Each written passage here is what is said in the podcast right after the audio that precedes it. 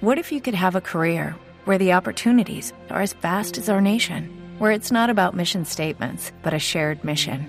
At U.S. Customs and Border Protection, we go beyond to protect more than borders from ship to shore, air to ground. Cities to local communities, CBP agents and officers are keeping people safe.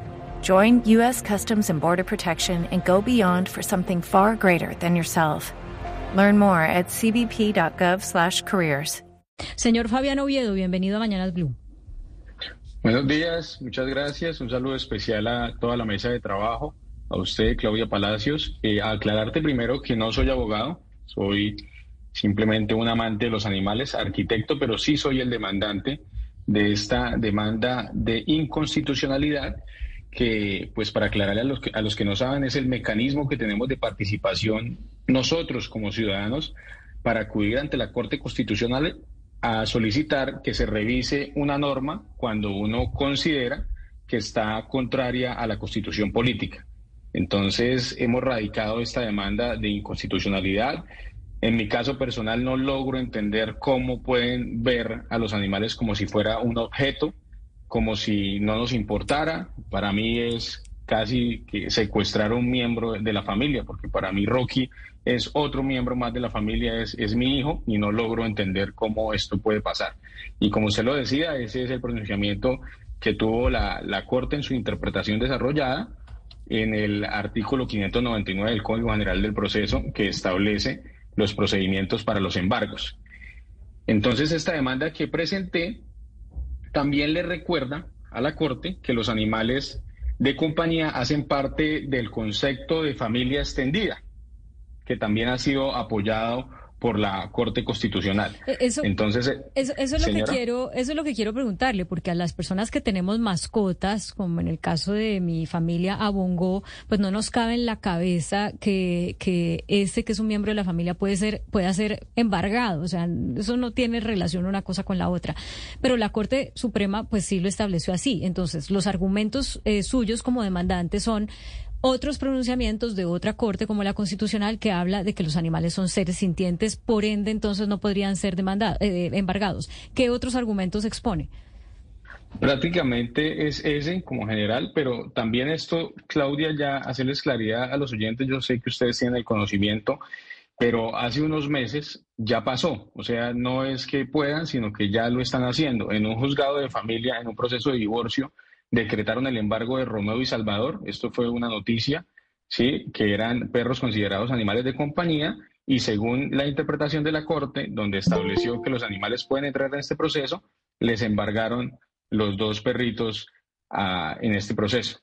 Entonces, nosotros hemos insistido en esta demanda sobre esa, ese concepto de familia extendida. Yo pienso que este es el corazón de la demanda porque también ha sido apoyado por la Corte Constitucional.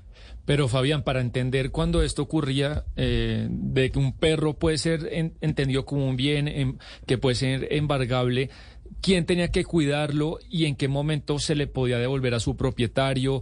Eh, algo que está embargado tiene que estar lejos del propietario por un tiempo, digamos. ¿Eso cómo funcionaba? ¿Qué institución se encarga de todo ese procedimiento? Porque si No, yo la, verdad, yo la verdad que he sorprendido en el momento que pasó que como le mencionaba fue en el mes de marzo, ahí entramos a trabajar con, con un equipo de abogados, porque lo que les digo, no soy abogado, soy arquitecto, y ellos pues no tenían mucha claridad al respecto, empezamos a estudiar el tema y es ahí donde nos llama mucha curiosidad y la atención de cómo es el procedimiento que le dan al animal después de ser embargado. Primero, entrar de raíz a que esto sea modificado pero pues no tuvimos conocimiento de cómo surgió el proceso porque no tuvimos información más de él. Y la verdad es la primera vez que vemos que esto pasa después de la interpretación que le dio la Corte. Fabián, ¿el hecho de que los animales se puedan embargar los hace más propensos a ser maltratados? Yo creería que sí, es que en qué condiciones, si a veces ni siquiera en las unidades de bienestar animal públicas le dan el manejo que ellos merecen, cómo será mediante pues un embargo, la salud emocional de todas las mascotas de compañía, o sea, eso debe tener un protocolo, pero no sé cómo se estará manejando. La verdad es muy preocupante esto y no hemos podido acceder a ningún tipo de información de cómo, de cómo se manejó el tema. Eh, Fabián, usted ha mencionado varias veces la, el término familia extendida y además ha dicho que su perro es su hijo. Creo que como usted piensa muchas personas en Colombia y en el mundo. ¿Qué, pasaría en caso de otro proceso de tipo legal? Por ejemplo, en un, proceso de separación de bienes, cuando una pareja se divorcia con la mascota. Eh, ¿cómo, cómo, se la, ¿Cómo se la reparten? Eh, ¿A cargo de quién queda? Hello, it is Ryan, and I was on a flight the other day playing one of my favorite social spin slot games on chumbacasino.com. I looked over the person sitting next to me, and you know what they were doing? They were also playing Chumba Casino. Coincidence? I think not. Everybody's loving having fun with it. Chumba Casino is home to hundreds of casino style games that you can play for free anytime, anywhere, even at 30,000 feet. So sign up now at chumbacasino.com to claim your free welcome bonus. That's chumbacasino.com and live the Chumba life. No purchase necessary. DTW, void, were prohibited by law. See terms and conditions 18 plus. Es que ese, ese precisamente es el, el, tema nuestro que necesitamos el acompañamiento de todos los amantes de animales a, frente a esta situación, a exigir cuál es ese acompañamiento que le dan a los animales e inclusive a las mismas personas, porque es que eso es un tema emocional bastante complejo. Imagínate que llegues y al otro día ya no tengas a tu hijo en la casa como para mí significa por no haber pagado una deuda. A mí me parece que eso no puede, no puede seguir pasando. Y en el momento, pues nosotros junto con los abogados ya estamos mirando cómo se exige pues el bien manejo, el, buen manejo de, de, esta situación por parte de las personas que pierden a su mascota mientras terminan de pagar sus deudas. Señor Oviedo, eh, quisiera saber cuál es el alcance de lo que, de, pues, de la búsqueda de ustedes, porque si están equiparando una mascota a lo que es un hijo, pues uno a los hijos les hereda bienes, por ejemplo. Los hijos tienen una serie de derechos, pues que, que los animales pueden ser seres sintientes, pero que, que, en este momento, pues no están sujetos a eso. ¿Qué alcance o hasta dónde piensan llegar, llevar eh, esta serie de, de, demandas o de requerimientos eh, con respecto a los animales de compañía. Proteger los animales de compañía de cualquier interpretación que pueda convertirlos en sujeto de presión o de acción para el pago o responsabilidades económicas, yo creo que es el principal alcance, o sea, blindarlos así a las familias eh, de su concepto extendido. Eh, esto no quiere decir que las deudas no se paguen, porque se tienen que pagar, sí, pero que se paguen con dinero o con objetos, no se paguen jamás con un ser sintiente como son los animales. Sí, arquitecto, pero mire, eh, seguramente este es uno de los tantos temas que va a terminar en manos del Congreso de la República que deberá legislar sobre el asunto, me imagino yo.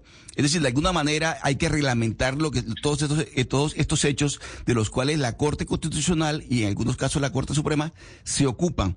Ustedes han avanzado hasta el punto de llegar de pronto a, explorar la posibilidad de que el Congreso tome medidas en este asunto para, para un futuro comenzar a legislar sobre el particular. Vemos que en el Congreso, en este Congreso particularmente, hay muchos congresistas sensibles en lo que tiene que ver con el tema de, de los animales.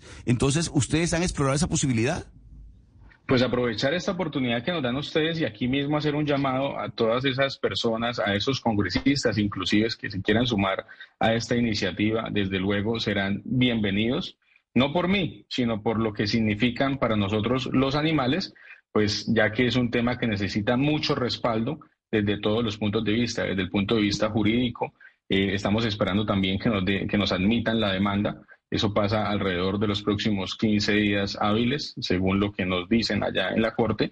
Y la idea es eso, llamar a todo el mundo a que se suma a esta iniciativa, que se suma a esta iniciativa, los congresistas que son animalistas, que han hecho algo en pro del bienestar animal, pues están acá súper bienvenidos. Esto no es una causa que tenga nombre, esto es simplemente por el tema del beneficio de los animales y vamos a, trabajar en todos los, puntos de vista que haya que hacer y si nos toca ir al Congreso allá a explicar, a exponer la situación, lo haremos y estaremos dispuestos a hacer esto.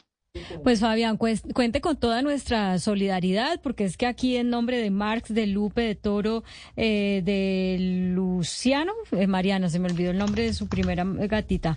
De Lucrecio. Lucrecio, de Homero, de Chara, de Lunita, de Bongo y de Rocky, que es su perrito. es perrito, ¿verdad? Porque yo creo que uno no le pone Rocky a un gato. Eh, estamos aquí haciendo campaña porque realmente en esto no creo que podamos ser objetivos y lo decimos de frente, eh, embargar un, un, animal, pues eso no tiene sentido. Seguramente habrá muchas posiciones eh, que sustenten ese tipo de embargo. Mire, aquí, por ejemplo, nos dice el señor Juan Miguel Ortega Cañate, el perro tiene un valor en el mercado, el hijo no. Pero hay otros, como el señor Jack Colton, que nos dice prefiero a un perro que a un hijo. O también otro, digamos como en término medio, que es el señor Jairo Muñoz, que nos dice lo de embargar un animal, sí como que no, pero tampoco que tengan derechos como una persona. Eh, bueno, en fin, a los oyentes muchísimas gracias por sus comentarios y nos va contando, Fabián, cómo le va con la demanda. Claro que sí, muchas gracias por este espacio. Realmente es muy importante para mí, para nuestro equipo jurídico, contar con este espacio para que nos respalden y poder lograr buenas noticias también en pronto, eh, en, cortos meses, que ojalá la Corte entienda que esto es un tema urgente y nos pueda solucionar el tema de manera pronta. With Lucky Land you can get lucky just about anywhere.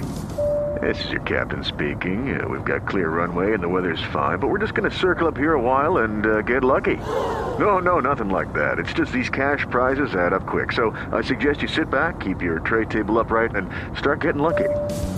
Play for free at LuckyLandSlots.com. Are you feeling lucky? No purchase necessary. Void where prohibited by law. 18 plus terms and conditions apply. See website for details.